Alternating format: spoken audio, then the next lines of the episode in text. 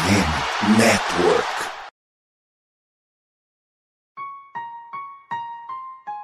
Recently inspired by the city I'm from and all that we've been through just makes me realize that there's nothing that can stop us from being champions. I dedicate this song to Ray Lewis, Baltimore Ravens, and my whole city. Came from the bottom, to be a champ. Did it on our own, nobody gave us a chance. No matter the odds, keep God in the circle. Now every time it rain, we turn the whole world purple, baby. Estamos começando mais um episódio da Casa do Corvo, senhoras e senhores, e bom, é isso, né? Baltimore Ravens é, é isso aí que a gente tá vendo, né? Eu sou o Cleverton Liares e estou aqui com o Giba Pérez. Boa noite, Giba. Boa noite, Cleverton. Bom dia, boa tarde, boa noite para todo mundo que ouve. Assim, eu pensei três vezes em não gravar esse podcast, porque, como eu falei a semana toda, né? Estamos na terça-feira. No Twitter, eu ainda tô bem puto com esse jogo, sinceramente. É foi, foi bem irritante. Assim, acho que das viradas que a gente tomou esse ano, essa foi a mais irritante de todas. Mas, fazer o que, né? É a realidade do Baltimore Ravens nessa temporada. Abre vantagens e perde jogos de forma vergonhosa. E aqui a gente tem compromisso com a informação, por isso que estamos aqui nos sacrificando, né, passando raiva mais uma vez, relembrando esse jogo para o seu divertimento e lazer, querido ouvinte. E Manuela Cardoso, boa noite, Manu. Boa noite, Cleverton. Boa noite, Giba. E bom dia, boa tarde, boa noite quem tá nos ouvindo. E é bem isso, assim, eu acho que de todas as viradas, foram acho que quatro. É, foram as quatro derrotas, foram quatro viradas. Do, do Ravens, é, essa foi a que mais fiquei braba, assim, fiquei indignada com o que aconteceu. Principalmente porque, por causa da última jogada, sabe? Que faltou um, uma jarda. Assim, se o Ravens ganhasse, eu ia ficar braba de qualquer jeito, mas, assim, faltou uma jarda pra gente ganhar aquele jogo. Um jogo desastroso e. Ai, espero que a gente é, fale pouco sobre isso, porque é muito chato ficar falando sobre isso. Não, eu prometi que esse programa talvez não teria mais de, de, de meia hora, porque eu pretendo dar uma outra abordagem isso aqui, tá?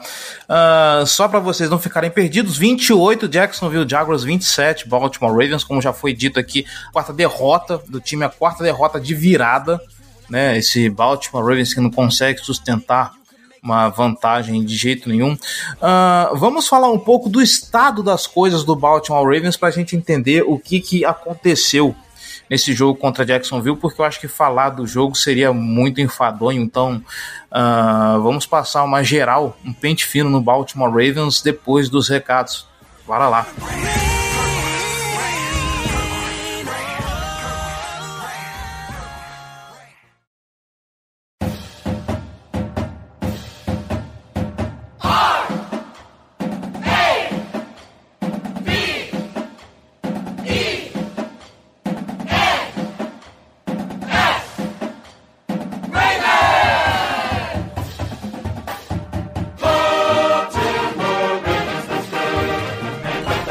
Vamos para os recados, galera. Segura aí. Você que está escutando a Casa do Corvo quer ajudar esse projeto a permanecer no ar e se tornar ainda maior? Então nós te convidamos, vem ser torcedor de elite e apoiar esse projeto apoia.se barra Casa do Corvo ou picpay.me barra Casa do Corvo. Com um realzinho só você já faz uma grande diferença para esse projeto, tá bom? Os links estão no post desse episódio. Dá uma olhada nas nossas categorias de apoio, dá uma olhada nas nossas recompensas, vê o que se ajusta no seu orçamento e vem colaborar conosco, tá bom? Lembrando que, dependendo da categoria de apoio, você pode fazer parte do nosso grupo fechado no WhatsApp, o Boteco do Corvo, onde o podcast sai mais cedo, você participa das discussões de pautas, concorre a sorteios e inclusive está rolando o bolão do boteco nesse momento onde estamos fazendo um bolão da Copa do Mundo valendo um boné oficial do Baltimore Ravens, tá bom? Quer apostar na Copa e ainda concorrer a um prêmio bacana? Vem que ainda dá tempo, hein? Tá bom? Você não quer se comprometer com um apoio mensal recorrente? pode também fazer a sua doação única através da nossa chave Pix casa do corvo br arroba gmail.com não pode ou não quer colaborar financeiramente não tem problema faz o seguinte nós estamos em todas as plataformas de podcast internet afora se a sua plataforma favorita tem algum método de avaliação, avalia lá, tá bom? No Spotify, deixa lá as suas cinco estrelinhas. Na plataforma da Apple, você vai até a iTunes Store, procura a Casa do Corvo, deixa o seu comentário, deixa a sua avaliação, porque assim nós conseguimos alcançar mais torcedores, mais ouvintes e aí ganhamos mais relevância, ficamos cada vez maiores na rede, tá bom? Sabe quem quer ficar também maior dentro da rede mundial de computadores?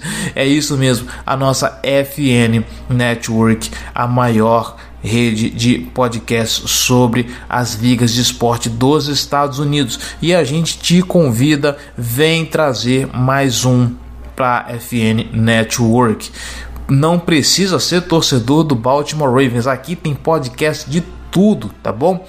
Tem podcast sobre NFL, podcast sobre NBA, podcast sobre MLB, NHL, vários podcasts sobre franquias dessas ligas, tá bom? Tem podcast sobre college futebol, tem podcast para você que gosta de apostar tá com aquela graninha sobrando e quer fazer aquela aposta marota naquele campeonato, naquele jogo que você acha que vai dar bom, vem que aqui no FN Network também tem palpite e traz mais um.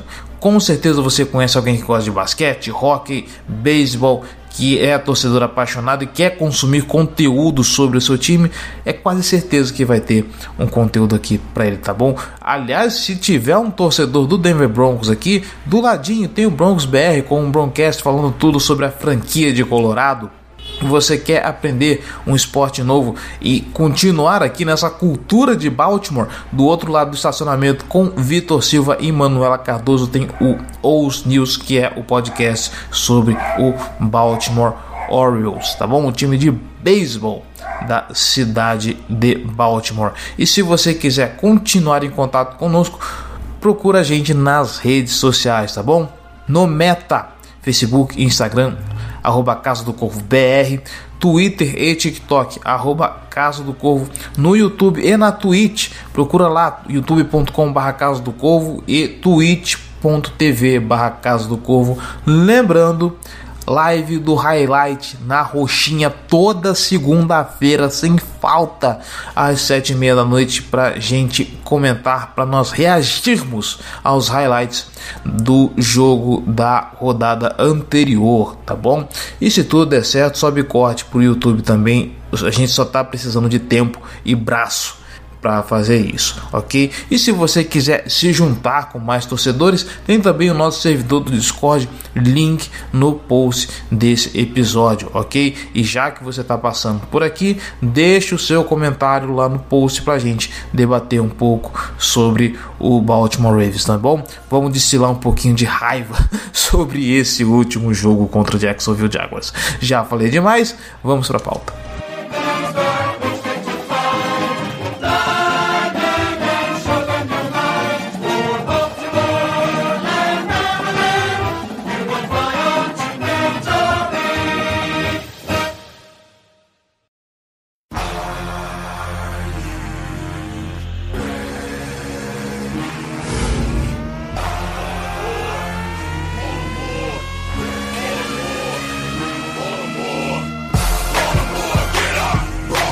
Muito bem, senhor Giba Pérez, senhorita Manuela Cardoso. Como eu falei na abertura, eu acho que vale a pena a gente fazer um programa aqui. É algo que na verdade costumamos fazer nos episódios de Bio Week, mas como não teve Bio Week, eu acho que é o momento mais pertinente para poder abordarmos isso, né? Que é olhar o estado das coisas nesse time chamado Baltimore Ravens. Por quê? O time que começou a temporada e o time que se apresenta nesse momento são duas coisas completamente diferentes. Por um acaso, nesse momento onde temos dois times completamente diferentes, parece que repetimos alguns problemas do começo da temporada. Se você pegar esse jogo contra Jacksonville, jogar ele lá do começo, parece que você começa a ter. Você olha e o, o time fica mais homogêneo. Não sei se, se eu estou me fazendo entender. Nesse sentido, eu acho que a gente pode olhar então mais pro, pro time inteiro em si do que para os aspectos desse jogo para poder entender o que aconteceu na tarde do último domingo, começando pelo ataque. Uh, já faz um tempo que o Baltimore Ravens não tem Rashad Bateman, tá? O corpo do, de, de, de, recebedores, especificamente o corpo de wide receivers, vamos ser mais específicos assim do Baltimore Ravens, ele é limitado. Já era limitado com o Bateman. Uh, as adições que vieram não ajudam muita coisa. Deixando, é, deixando Jackson e DeMarcus Robinson, a gente sabe que não é esperança para ninguém. Mas é com esse time que o time quis ir é com esse time que a gente está indo, e agora sem Rashad Bateman. E, Giba, a principal discussão que, que, que, se tem, principalmente no boteco, onde as coisas são mais acaloradas, principalmente com o pessoal de cabeça quente, é de quem é a culpa por um ataque que até pouco tempo atrás empilhava pontos e hoje é tão inoperante. Eu vou começar de um ponto e a gente vai desenvolver daqui para frente, eu, você e a Manu, para poder entender o que está acontecendo. Um dos aspectos que tem me incomodado é, apesar de não estar fazendo jogos ruins, e eu acho que teve jogos piores do Lamar Jackson do que esse contra Jacksonville Jaguars, começa a me preocupar o fato do Lamar Jackson estar perdendo a cabeça. Quem esteve comigo na live do Highlight segunda-feira viu eu comentando isso durante uns 5 minutos. Eu quero trazer essa discussão agora, por quê? Uh, enquanto começava a temporada, a gente achava que o Lamar estava indo sossegado, estava indo na boa, que aquilo não era um problema, que ele estava fazendo o ataque fluir. Hoje, apesar com os números, nesse jogo foram 50% dos passes completos, 16 de 32, um touchdown e um QBR de 95.5. Não está ruim. Porém, a gente vê alguns momentos no jogo e para fora do campo alguns momentos. Uh, aí eu posso incluir o Lamar Jackson dando aquele piti com o no Patrick Ricard. É, aquela outra esquentada de cabeça num delay of game onde ele dá uma chamada na linha ofensiva. Aí a gente vai pro Twitter e vê o Lamar Jackson perdendo a linha com o Twitter, algo que, como eu já falei, eu acho que Twitter deveria sair da mão do, do de, de, jogador da NFL, porque só faz mais mal do que bem, às vezes até vaza pro vestiário e prejudica muito o clima. Uh, então parece que o Lamar Jackson ele entra em campo não pelo time, ele entra em campo para poder provar para quem está assistindo algum ponto que ele acha que está sendo relevante e talvez para mostrar que ele seja um merecedor de, do, do contrato que ele está pedindo. De novo, não quero falar que esse é o único fator que está prejudicando o ataque, mas talvez esse é um ponto por onde a gente possa começar as discussões, Digo. É, eu acho que, de fato, ele tá mais irritado do que a gente costuma ver o Lamar, mas eu acho que entra um pouco da frustração também, né? A temporada do Ravens tem sido muito frustrante para todo mundo. Acho que é, poucas vezes a gente chegou nesse estágio de irritação com o time no final da temporada. Ano passado isso não aconteceu, a gente tinha até uma campanha pior do que tem agora. É, 2019 não precisa falar, né? Que, porra, campanha espetacular. Mas no próprio 2020 isso também não acontecia. O, o, modo como as coisas estão acontecendo, os resultados estão vindo, é frustrante. É frustrante pra gente que não entra em campo, imagina para quem tá dentro de campo. É, eu acho sim que o Lamar ele se afeta muito com os comentários que ele recebe, que ele vê em rede social, em TV. Você vê que ele tá sempre respondendo, sempre mandando uma indireta. Esse é o tipo de coisa que eu acho que não deveria acontecer, mas enfim, faz parte do, do, da, do caráter e do jeito que é o Lamar. É, ele não tem que ficar respondendo quem tá criticando ele, seja na, na, internet ou na televisão. Ele tem que jogar a bola dele e, responder dentro do campo. A, a, melhor resposta que ele pode dar é entrar e ganhar jogos, ganhar títulos, enfim. Não é ficar debatendo, respondendo quem tá criticando. Até algumas vezes algumas críticas injustas, como foi essa que ele respondeu agora no Twitter. Então, não sei se pelo contrato, talvez exista essa. Eu não tenho como dizer isso, não tô na cabeça do cara, né? Não tem como eu falar que o contrato tá pesando nesse aspecto psicológico, mas de fato a gente vê um Lamar muito mais frustrado e irritado com as coisas que estão acontecendo. E aí, acho que um aspecto desse ataque especificamente também causa muito essa frustração, que são os erros próprios do time, né? A gente ver o time deixando de pontuar, tendo problemas na red zone muito por erros próprios. É o que a gente falou que na semana passada contra o Carolina Panthers aconteceu de novo nesse jogo contra o Jaguars. A gente chegou na red zone cinco vezes e anotou só dois touchdowns. Um deles com o Lamar correndo e caindo na linha de meia jarda e o Gazelle descompletando, e um passe do Lamar pro Josh Oliver. Só. Os outros três terminaram em field goals por causa de drops. As, nas três campanhas a gente teve drops. Um teve um erro do Lamar, mas aí já foi mais atrás, né? Não estava na red zone ainda. Ele conseguiu levar o ataque até a red zone depois daquele erro no passe pro DeMarcus Robinson, se eu não me engano. Então a gente teve, tivemos drops, tivemos falta de delay of game na red zone mais uma vez. Toda semana isso acontece, isso não pode ficar acontecendo. E aí o jogo terrestre que não entrou tão bem em várias, em várias situações, o Gus Edwards não conseguiu correr também com a bola. O jogo terrestre do Lamar funcionou muito bem, mas o do Gus Edwards não funcionou. Então, um ataque que fez um primeiro tempo muito ruim, mas melhorou no segundo tempo. Foi lá que conseguiu anotar os dois touchdowns, conseguiu fazer 15 pontos no quarto quarto. Só que aí quando o ataque melhorou, a defesa piorou. A frustração eu acho que vem disso, assim. Vem da forma como as derrotas estão acontecendo, de você ter, abrir vantagem e tomar virada. É do ataque começar bem e no segundo tempo não conseguir melhorar, ou então começar muito mal e jogar só o segundo tempo. Então, o, o, o, o ataque não tem ritmo, ele não caminha, ele não flui. Ele parece que sofre o tempo todo para andar. É isso que a gente vê do Ravens até aqui na temporada, desde o começo. O único jogo que a gente dá para dizer que o ataque fluiu naturalmente, acho que foi o Jets, assim. Desde então, o ataque sofre em vários momentos, parece que é uma dificuldade enorme fazer as coisas acontecer. E, e a, falta, a falta de evolução vem já de temporadas atrás. Então eu, eu, já, abracei a campanha para demitir o Greg Roman, nem que seja por superstição. Porra, em 2012, 13 lá foi campeão do Super Bowl demitindo o coordenador ofensivo no meio da temporada, faz de novo. Porque, sinceramente, a gente vê que o ataque não evolui. Se não vai evoluir, meu irmão, manda esse cara embora, bota o, alguém como interino ali e na, no, depois da temporada a gente decide o que vai fazer.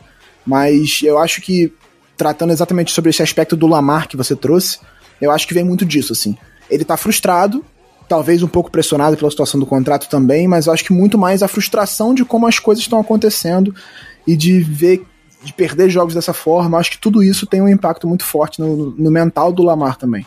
Só complementando rapidinho o, o que o, o Giba falou, mas que a temporada, a frustração, ela já vem pro torcedor porque a gente não tá entendendo o que tá acontecendo, mas assim, a liga em si não tá entendendo o que tá acontecendo, porque você olha para todas as estatísticas de, por exemplo, de tempo de, de campanha ofensiva ou tempo de tempo de, de posse. Tempo. Como que eu posso falar? Quanto tempo o Ravens estava atrás do placar? Tipo, é, é, é ridículo. Todos os outros times, todos os outros times que tiveram coisas semelhantes, tempos semelhantes ao, ao, do, ao do Ravens, estiveram muito melhor do que ele. É, time que estava com uma, uma posse de bola, é, é, mais, mais posse de bola do que os outros times. Estavam 11-0.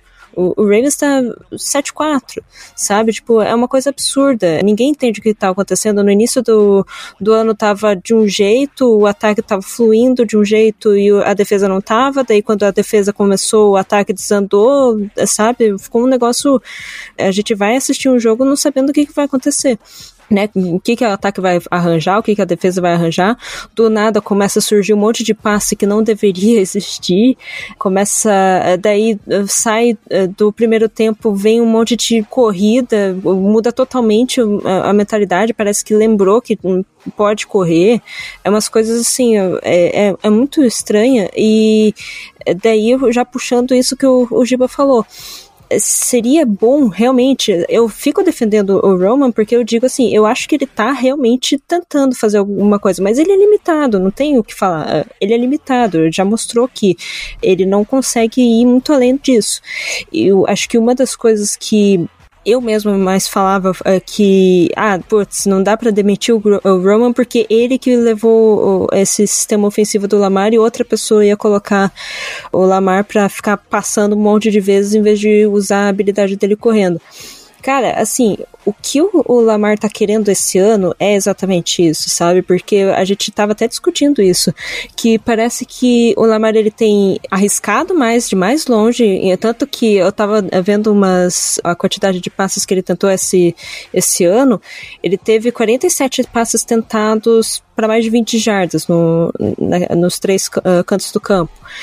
E ele teve um aproveitamento, assim, de acho que 20%, nem isso, sabe? Então é uma coisa muito baixa. Enquanto isso, no meio do campo, ele teve 43 tentativas e 63% de, de aproveitamento, sabe? Ele quer arriscar bastante, mas ele não tem sido preciso nisso. Né? Então, se ele está querendo tanto passar a bola, tanto fazer essas coisas, então que tenha um coordenador é, ofensivo decente para isso. Não um, um, cara que ele não foi feito para isso, ele foi feito para correr, ele sabe correr com a bola e sabe passar para a Tyrande. Então, assim, se ele tá querendo um contrato novo que ele mereça ou não, tem gente que acha que ele não merece, mas assim, é, ele querendo um contrato novo, passa muito pelo coordenador ofensivo e tem que renovar, é, trocar de coordenador. E alguém com uma mente que entenda que o Lamar é utilizado é, deva ser utilizado como arma uh, terrestre, mas assim, é, ele tá querendo lançar a bola, então faça um negócio para ele lançar a bola e ele é, estar confiante lançando a bola e, e preciso. Né, que é uma coisa que tá necessitando muito, porque assim, já tá enchendo o saco tanto, uh, tanto overthrow do, do Lamar. É, esse jogo, uh, ou era ele passando a bola mais do que deveria, ou era drop sabe? Então é uma coisa muito chata, tá, tá enchendo o saco e, e, se ele tá querendo tanto isso, então dê aquilo que ele quer, sabe? E que eu acho que vai fluir muito mais, assim, é, não tá querendo colocar wide receivers novos, então pelo menos que renova alguma coisa no ataque, porque tá, tá insustentável isso. Só pra concluir sobre o Roman, a gente vê o histórico da carreira dele de que é, é isso. Não vai passar disso, não vai melhorar daqui para frente, entendeu? Ele vai, no máximo, conseguir fazer alguma fazer isso que ele tá fazendo. É um jogo terrestre bom, bem treinado, com bons bloqueios, desenhos e tudo mais. Mas ele, na, sempre, em todos os times que ele passou, que ele foi coordenador defensivo e que ele chamou jogadas, ele teve os mesmíssimos problemas que ele tá tendo agora. Ele, estag... ele começou bem, o jogo terrestre fluiu, o ataque funcionou, ele estagnou. E aí os times começaram a, a entender e marcar o, os ataques dele e, a, e não funcionava. Como ele tem o Lamar Jackson no ataque, a queda não foi tão brusca, porque o Lamar consegue fazer esse time, mesmo sem evolução, ser competitivo. Então, esse time conseguiu chegar na red zone cinco vezes contra o Jacksonville Jaguars, conseguiu anotar muitos pontos no começo da temporada, conseguiu ganhar sete jogos esse ano, mesmo com o ataque em alguns momentos não conseguindo entregar. Mas não vai passar disso, não vai melhorar, não vai evoluir. Vai ficar, na melhor das hipóteses, nesse mesmo nível. Então, cara, manda esse cara embora. Traz outro, faz um teste. Não sei, não dá. Assim, tá, tá claro de que disso não vai passar. Esse ataque, eles estão tentando melhorar esse ataque há quatro anos. E o, o, técnico não consegue fazer com que não aconteça no delay of game na red zone. Há quatro anos isso acontece e não melhora. Então, porra, não é possível que estão conformados com isso, entendeu?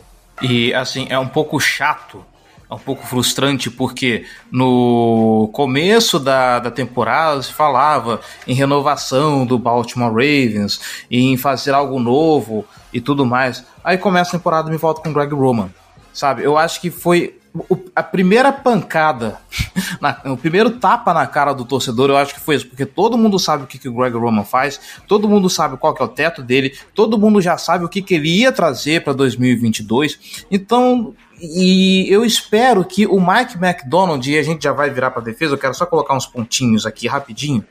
Duas coisas que eu quero levantar, ainda no, no, no Greg Roman primeiro. Eu espero que a experiência Mike McDonald tenha dado uma luz pro John Harbaugh, porque o John Harbaugh sempre falou que gosta de trabalhar com coordenadores mais velhos por questão de experiência, seja lá o, o, o, que se passa na cabeça do John Harbaugh.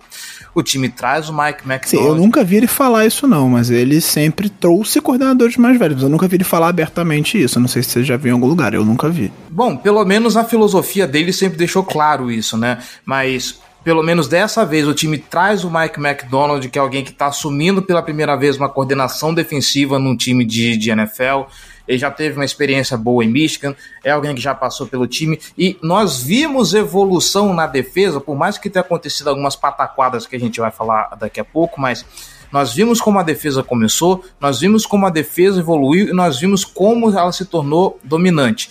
Temos uma secundária muito forte, temos um pass rush que há muito tempo não víamos ser tão eficiente como está sendo agora. Óbvio, nem tudo está tão bonito.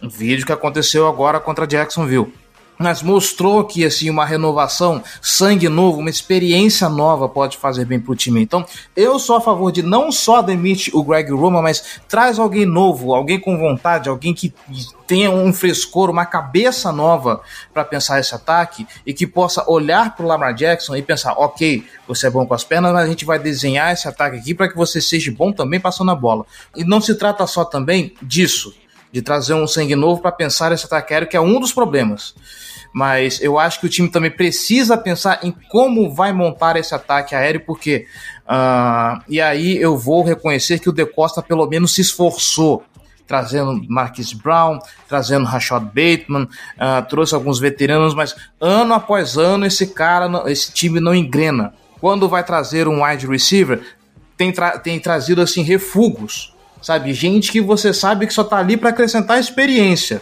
Eu acho que talvez, me corrijam se eu estiver errado, eu gostaria de colocar o Sammy Watkins aqui, mas eu acho que o Sammy Watkins ele passou tanto tempo machucado que talvez não tenha sido tão relevante. Acho que o melhor de nome assim talvez tenha sido Des Bryant, talvez desde que o Lamar Jackson chegou nesse time. O Baltimore Ravens precisa repensar como ele vai montar esse ataque aéreo, trazendo wide receivers de qualidade.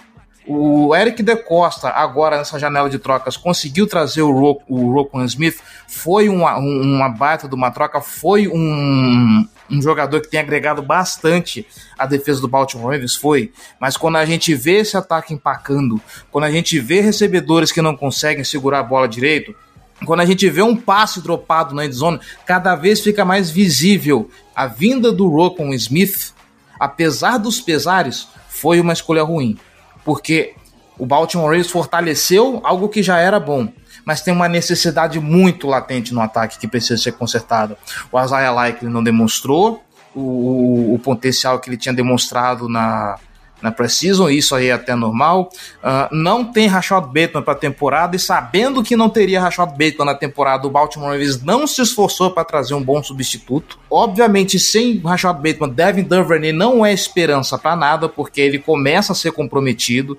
Então, assim, como eu falei, o Lamar é apenas um aspecto o que está acontecendo com o Lamar, mas como o Giba falou, é frustrante ver o que está acontecendo com esse ataque e a gente começa a escalonar isso e, vai investigando e vendo a quantidade, a sucessão de coisas que tem acontecido não só a negligência com a coordenação defensiva, com a coordenação ofensiva na figura do Greg Roman, mas também com a montagem de elenco. O Baltimore Ravens precisa muito repensar a forma como ele quer montar esse corpo de wide receivers. Vocês querem acrescentar mais alguma coisa? A gente pode virar para defesa. É, eu acho que mais do que os wide receivers em si, isso é óbvio que precisa melhorar e aí acho que para você investir nessa posição você precisa ter um ataque diferente. Eu entendo a lógica de não investir na posição de wide receiver, já que o seu ataque não passa tanto a bola. Então você vai gastar não sei quantos milhões num jogador que vai receber a bola duas, três vezes por jogo. Entendeu? Essa lógica faz sentido na minha cabeça. O que não faz sentido é você manter um ataque que vai, vai entregar a bola 4, 5, 3, 4 vezes pro, pro wide receiver. Então, você não tem um ataque aéreo, é, um volume de ataque aéreo bom nesse momento de NFL. A gente tá falando nesse momento, na era do ataque aéreo na NFL. Com o auge da proteção ao QB, com o auge do investimento em ataques aéreos, o Ravens quer ganhar pelo chão. Em alguns momentos isso funciona, tá claro, assim, é, ele destrói os adversários pelo chão, o adversário não consegue responder e tal. Mas aí acontece isso que aconteceu e acontece sempre nos piores momentos. Nesse caso nem foi tão nos piores, né? Podia ter sido pior, podia ser nos playoffs que isso acontecesse. Mas acontece sempre isso que a gente viu. Ravens ganhou a disputa pelo chão, ficou com mais tempo no relógio, liderou, maior, liderou o placar na maior parte do tempo na partida, e aí o, o Jaguars no final foi lá, conseguiu duas campanhas excelentes com passes e ganhou o jogo. Por quê? Porque o ataque aéreo é muito mais importante do que o ataque terrestre. É óbvio que vão entrar sempre uh, os, os, tiros no pé, né? A gente perdeu esse jogo também por causa do fumble do Gus Edwards. É inegável isso. Os Jaguars faz um touchdown, bota a diferença em dois pontos, o Ravens recebe a bola com 5 minutos no relógio, mais ou menos, 5,50 podendo correr ali, gastar relógio, ganhar o jogo, porque tinha vantagem no placar, era só gast... ir, ir correndo, gastar o relógio e chutar um field goal no final que faria, obrigaria o Jaguars a ter uma campanha rápida para touchdown. Em vez disso, ele sofre um fumble, a defesa ainda conseguiu minimizar o estrago, porque podia ser pior, eles podiam anotar um touchdown ali logo de cara e a gente tem que buscar o um empate só. Mas a defesa conseguiu minimizar o estrago, e aí depois, quando a defesa precisou só resolver, não conseguiu, entendeu? Então, eu acho que a lógica não faz sentido. E o que eu falei sobre o DeMarcus Robinson no episódio passado, né? Que ele teve cento não sei quantas jardas, não sei, nove recepções e nove targets. Eu falei, se ele tiver mais de quatro targets, eu vou ficar surpreso. Ele teve exatamente quatro targets. Eu não sei se eu falei quatro ou três, mas ele teve quatro targets no jogo e uma recepção. Então, novamente, o Ravens sempre faz isso. O cara tem um bom jogo e o ataque é incapaz de manter investir no momento desse cara, de fazer esse cara ganhar confiança e crescer para manter isso. O Devin Duvernay tem um ótimo jogo e no jogo seguinte ele tem dois targets. Aí vai o DeMarcus Robinson agora a mesma coisa. É sempre assim. É sempre assim. Eu já falei que essa, que a minha teoria é que essa é a forma do Greg Roman de mostrar que ele é criativo no, no, ataque aéreo. Ou seja, vamos neutralizar o jogador que foi bem pra caramba, porque na cabeça dele esse jogador vai ser mais visado e tudo mais.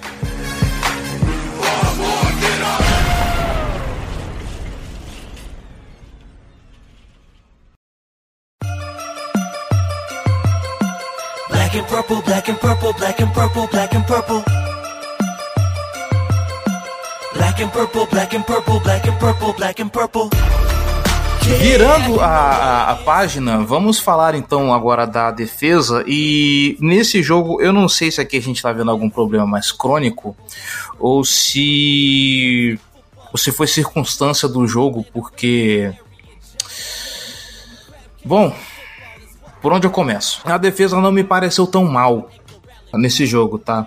Mas existe uma peça que nós precisamos é, que colocar em xeque porque aparentemente tem, tem sido o elo fraco desse time. Vendo os highlights, inclusive, eu vi muito o, o Brandon Stephens passar sufoco nesse, nesse jogo, mas assim, o Brandon Stephens a gente releva. Mas tem um cara que precisa ser cobrado agora, que é o Marcos Peters. É o último ano de contrato dele, se eu não me engano, dessa última renovação, que ele renovou por três anos, se eu não me engano. Esse é o último agora. E nesse jogo, se eu não me engano, foram. Teve três. Não lembro quantos targets foram na direção deles, acho que foram cinco, com três recepções cedidas e as três para TD. Uma NFL não contou que colocou em cima do Chuck Clark que parecia que tava, tinha acabado de ser uma feijoada tamanha má vontade para partir para cima do, do recebedor. Porém, eu acho que, mesmo não fazendo uma temporada ruim tá? No, no geral, se a gente colocar na ponta do lápis e fizer as contas, a temporada dele tem sido muito abaixo, muito talvez seja forçação de barra, mas tem sido abaixo do que se esperava, visto que quando você olha no papel e você pensa, puxa, Marlon Humphrey, Marcus Peters, uh, Kyle Hamilton, Marcus Williams, uh, e aí tem o Chuck Clark no meio ali que pode é, ter o seu jogo potencializado por conta de, dessa galera que tá ali no meio trabalhando com ele, imaginando o que a gente pensava do Marcus Peters na temporada e vendo o que ele tá produzindo agora, uh, ah, para mim começa a acender um sinal amarelo nessa secundária, porque se ele joga do jeito que tá, a gente perde o Malon Humphrey como, como, como perdeu por algum acaso, aí tem que colocar o Brandon Stephens como titular. Eu tenho medo dessa secundária, principalmente desfalcada como ela tá, porque a gente tá acho que sem os dois, né? O Kyle, o, o Kyle Hamilton e sem o Marcos Williams nesse momento, né, Giba? É, o Marcos Williams ele abriu a janela de treino na quarta-feira passada, então ele tem 21 dias para ser ativado. O Harbaugh não deixou claro quando ele volta, ele falou só que não ia jogar contra o Jaguars. A gente vai ver agora essa semana se ele vai ser reativado. Eu acho difícil, mais provável é que ele jogue contra os Steelers. E o Kyle Hamilton, ele pelo menos viajou e estava lá na beira do campo e tal, mas ele não se movimentou muito não. Então não se sabe se ele vai ter condição de jogar essa semana. Mas falando especificamente sobre o Peters, eu falei isso aqui sobre ele semana passada, se eu não me engano, ou na anterior, enfim. O Peters é isso aí, cara. Ele vai ter um jogo espetacular que ele vai anular o adversário adversário, talvez até o melhor adversário adversário, e vai jogar muito bem. E vai ter outro jogo que ele vai ceder dois touchdowns. Ele faz isso, ele sempre fez isso. Ele, ele tem essa coisa de tentar antecipar, de confiar nos instintos dele e tudo mais. Só que isso tem um preço em alguns momentos. Ele não pode. Acho que esse jogo especificamente eu fiquei, fico, obviamente, muito irritado com ele. O primeiro touchdown não contabilizaram, não botaram na conta dele, foram cinco recepções cedidas em seis targets para 27 jardas e dois touchdowns. Então, assim, as jardas foram baixas, considerando o número de recepções até. Menos de 5 por, por recepção. Mais ou menos 5 por recepção. Um touchdown é inquestionável, o outro deram pro Chuck Clark, e o terceiro, sinceramente, assim, não vou ficar entrando muito em arbitragem, mas para mim aquilo não é touchdown. Ponto. Uh, ele podia ter feito um pouquinho mais de esforço para empurrar o cara para fora do campo e deixar mais claro que não foi? Poderia. Só que tá no pacote Peters isso aí, cara. Ele, ele é assim. A gente falava que a gente brincava. Ah, não, que o Peters não suja o uniforme, dá pra usar o uniforme dele três semanas sem lavar. É um fato, ele sempre foi assim. Mas, sinceramente, acho que depende do preço, dá para renovar com ele dependendo do preço. Ele, para contribuir é, com, com profundidade de cornerback, é ainda um cara muito bom, mas é, é uma necessidade para a próxima temporada, sem sombra de dúvida. O Ravens precisa buscar um outro cornerback para colocar do outro lado do Marlon Humphrey. É, e o Brandon Stephens nem bater cachorro morto, né? Porque, pelo amor de Deus, 8 targets, 7 recepções, 67 jardas é brincadeira. Partida terrível dele. O próprio, o próprio Humphrey cedeu 4 recepções, mas ele cedeu 24 jardas. O Peter cedeu 5 recepções e 27 jardas. A diferença é que foram dois touchdowns. O Humphrey segue sem ceder nenhum touchdown na temporada. Então, sim, é uma necessidade da próxima temporada, mas o Peters é o que a gente tem aí, cara. E a gente tem que tentar otimizar ele. Acho que a volta do Marcus Williams vai facilitar. O Peters tem alguns problemas com bolas mais em profundidade. E ter o Marcus Williams dificulta muito isso.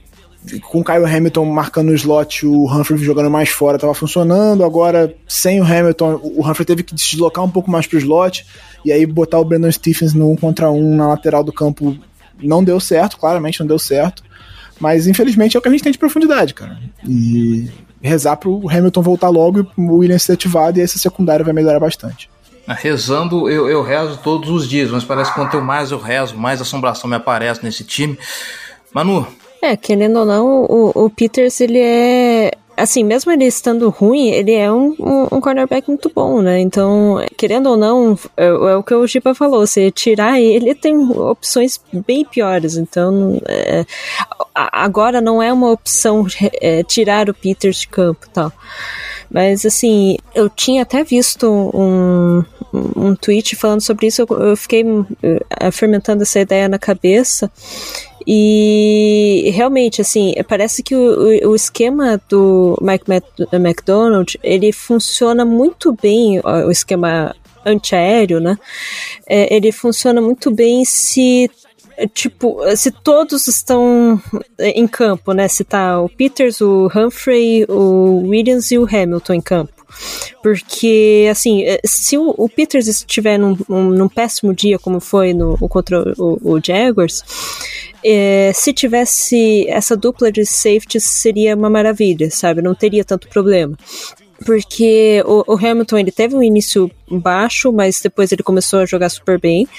O Marcus Williams já teve impacto logo no primeiro jogo, a gente sabe como é que ele é, ele é sensacional eles seriam aquele. Uh, seriam uh, literalmente o, safety que ia dar a guarda para não ficar saindo muito de campo, uh, pro campo o, o recebedor, sabe? O, o, o, Peters não ia conseguir fazer aquele teco, mas teria alguém ali que ia uh, querer fazer alguma coisa.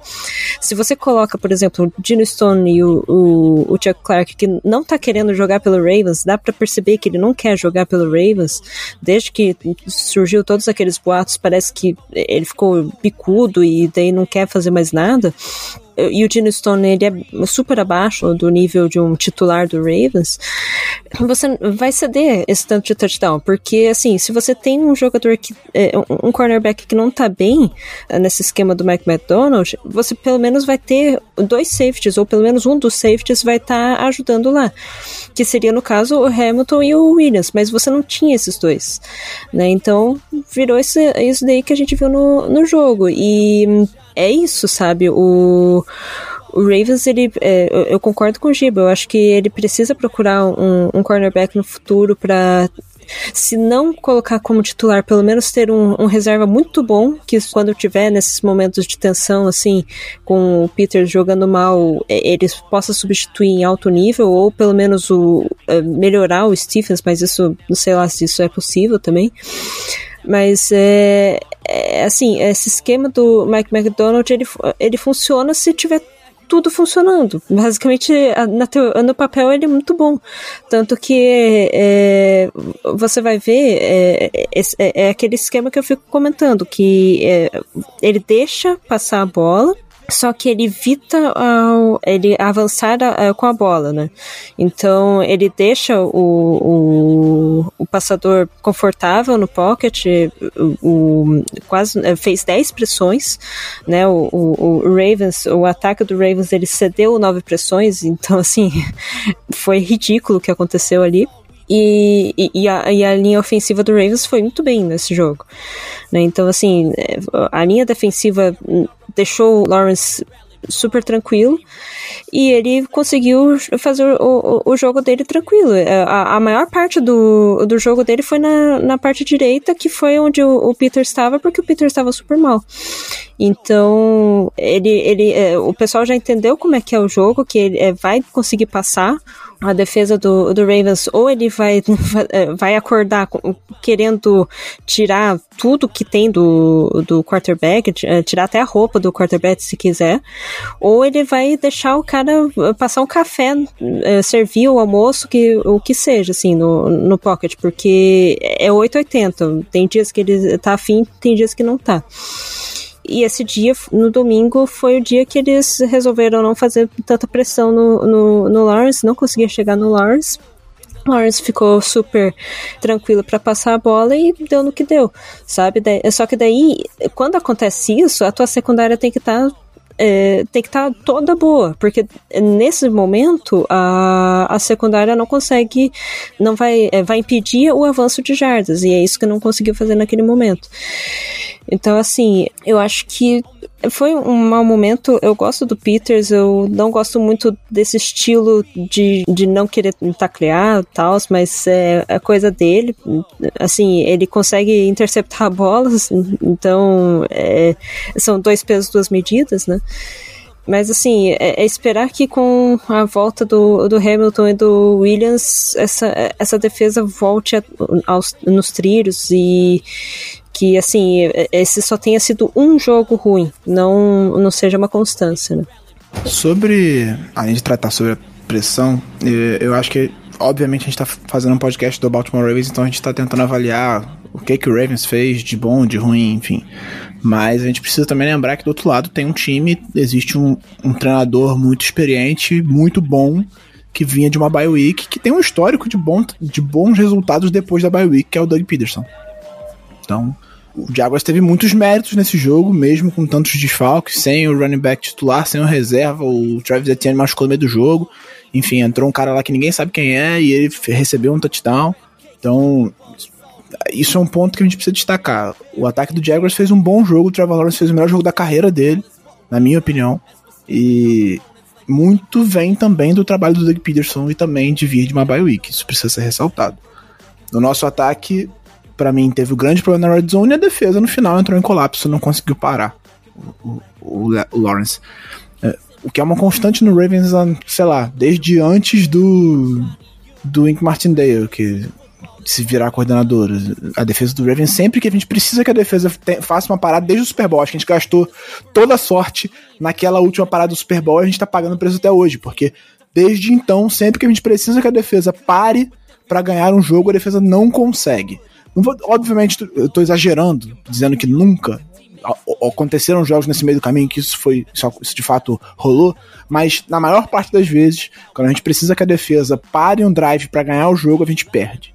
Desde o Super Bowl isso. Então, é uma constante no Ravens isso. Então, é, quando o adversário recebe a bola já com chance de virada, eu já, já desisto do jogo. Engraçado, a gente reclamava disso e falava, não, isso é coisa do Dampis. O Dampis, quando for embora, isso vai isso vai, vai dar um jeito, e, e não se deu. Gente, já passamos aquela meia hora que eu tinha imaginado. Mais algumas observações sobre a defesa ou a gente pode passar a régua? Assim, eu sei que é, é duro a gente pegar no pé de, de jogador, enfim. É, não gosto muito de fazer isso, mas não dá pra o Daphne, né, cara? Sinceramente. A gente fica falando, ah, não, porque ele faz pressões, ele contribui com muitas pressões, acelera o passe, não sei o que. Cara, o Odafe Ué tem um sec na temporada. O Marlon Humphrey tem dois, cara. Não dá. O, o seu pass titular não pode ter menos sexo que o seu cornerback na temporada. Isso é inaceitável. Então, assim, a gente já começou com uma expectativa alta em cima dele. Ele tá jogando a temporada inteira, tá saudável, não teve problemas e não consegue entregar. Não consegue entregar.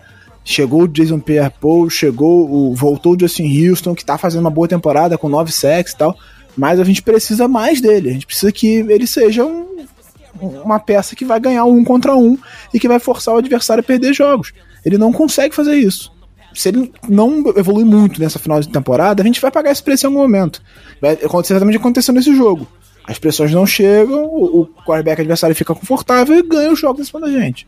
Então, novamente, passa muito pelo pass rush. Tem muita gente falando, ah não, o diabo, o diabo, o diabo, cara, o diabo é um calouro que perdeu o primeiro semestre e metade do segundo com uma lesão gravíssima no, no tendão calcâneo. Ele não vai ter impacto nenhum nessa temporada. Ele pode entrar no próximo jogo e fazer um sexo só porque eu falei isso, mas a tendência é que o Diabo esteja pronto para a próxima temporada. Esse final de ano é só para colocar o cara em campo, ver como é que vai ser, ver o que ele pode melhorar, enfim.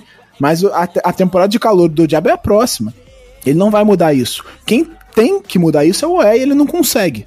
Então, para mim, já caminhando para ser um erro de draft de primeira rodada, sinceramente.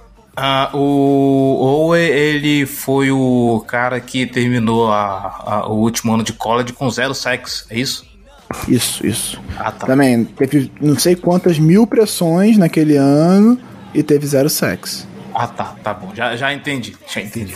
Defenders try to catch him even though they know they couldn't. With every slash and cut, he leaves him stuck in rice pudding.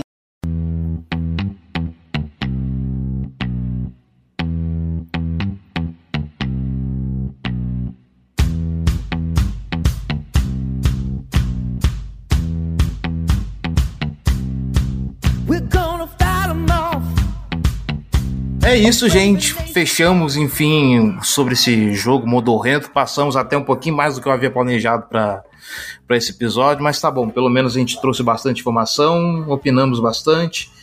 E é isso. Giba Pérez, Manuela Cardoso, muito obrigado pela presença, muito obrigado pela participação, muito obrigado pelos comentários. Primeira descida, Giba, o que, que temos essa semana? Primeira descida gravamos também nessa terça-feira com o Pepe Narducci, do Anderson Brasil, que estava na beira do campo lá no Azteca, no jogo entre Cardinals e 49ers. Foi muito maneiro, ele trouxe a experiência de como é que foi estar tá lá, como é que foi essa, o credenciamento e tudo mais. Falamos sobre a possibilidade da NFL ter um jogo no Brasil e tal, então quem quiser ouvir lá. E também, claro, falamos sobre a semana 12 da NFL.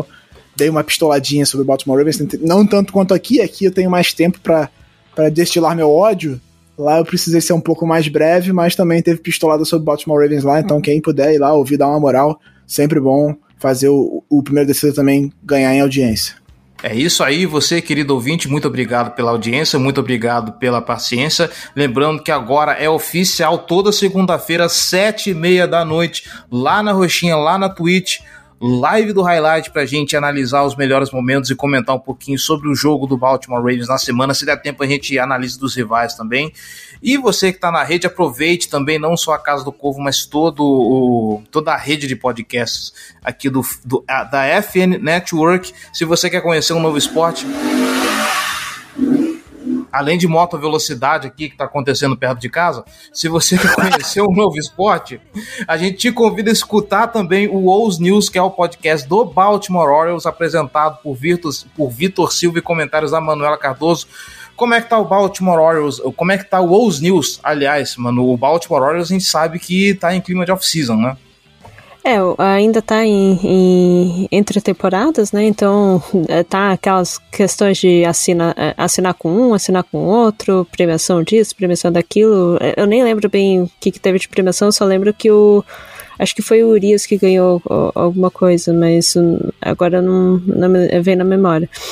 Mas ainda tá, a gente tá planejando fazer uma gravação porque é, é, é aquele negócio, tem dois, três em, em faculdade, então é, é complicado no, nesse sentido também, né? É, mas fora isso, é, é, eu queria aproveitar e comentar rapidinho sobre futebol americano brasileiro, que teve agora a final do Campeonato Brasileiro entre Coritiba Crocodiles e Galo Futebol Americano. O, o Coxa ganhou de virada de 16 a 14, é, com um field goal no perdeu. final de é, o Galo perdeu. É, de, de. Sei lá quantas jardas, acho que foi 30 e poucas jardas. É, foi no Couto Pereira, só que eu acabei não indo, tava é, meio. com a imunidade meio baixa. É... E você vai muito com a cara do Couto Pereira também, né? Não, eu ia forçada, né? e aí é mais um pessoalzinho do, do, do uh, torcedor do Ravens daqui do, de Curitiba, um beijo pra eles, inclusive. E que, que torce pro Atlético também, daí não, não, não ia muito com a cara, assim, mas uh, acabou que teve gente que foi, inclusive. Mas parece que foi muito bacana, assim, o, o jogo, faltando dois segundos, converteu esse field goal, foi uma virada histórica, assim, sensacional. E espero que isso motive mais pessoas, inclusive daqui do estado, a, a, a, a, ver mais futebol americano aqui no Brasil, outras coisas, né? Então é sempre bom dar notícias sobre isso. E, e se você está ouvindo isso e não conhece futebol americano no Brasil, dê uma procurada, porque tem vários times. Aqui em Curitiba tem um monte de time, tem um monte de time feminino também. Então, dá uma procurada, é, é, ver o, o que. para acompanhar, ano que vem vai ter o Campeonato Paranense, brasileiro, um monte de coisa, daí acompanhe se der no YouTube e tal. E é isso, assim, obrigado de novo por, uh, uh, uh, pelo convite aqui no, na Casa do Corvo, é sempre um prazer com, conversar com vocês. É, mesmo com, com derrota, com vitória, é, é, claro que a gente gosta mais de falar sobre vitórias, mas a pistolada às vezes é, é boa também. Inclusive, um abraço para Bruno Barandas, o host do Do Your Job, podcast do New England Patriots, e head coach do meu querido Vasco Almirantes. É isso, senhoras e senhores. Essa semana tem preview dessa vez para falar de Baltimore Ravens e Denver Broncos. Eu tô até com medo desse jogo, cara. Uh, eu, tô, eu, tô, já vendo assim, é, é, a guinada de Russell Wilson, o let's ride que ele precisa contra o Baltimore Ravens. Mas vai ter preview tá? Então a gente tem oito passos para touchdown na temporada, menos que banheiro na casa dele e vai deitar nossa defesa, tenho certeza disso. Absoluta. Mas é isso, gente. Nos vemos semana que nessa semana ainda para falar de Baltimore Ravens e Denver Broncos. Um grande abraço e até mais.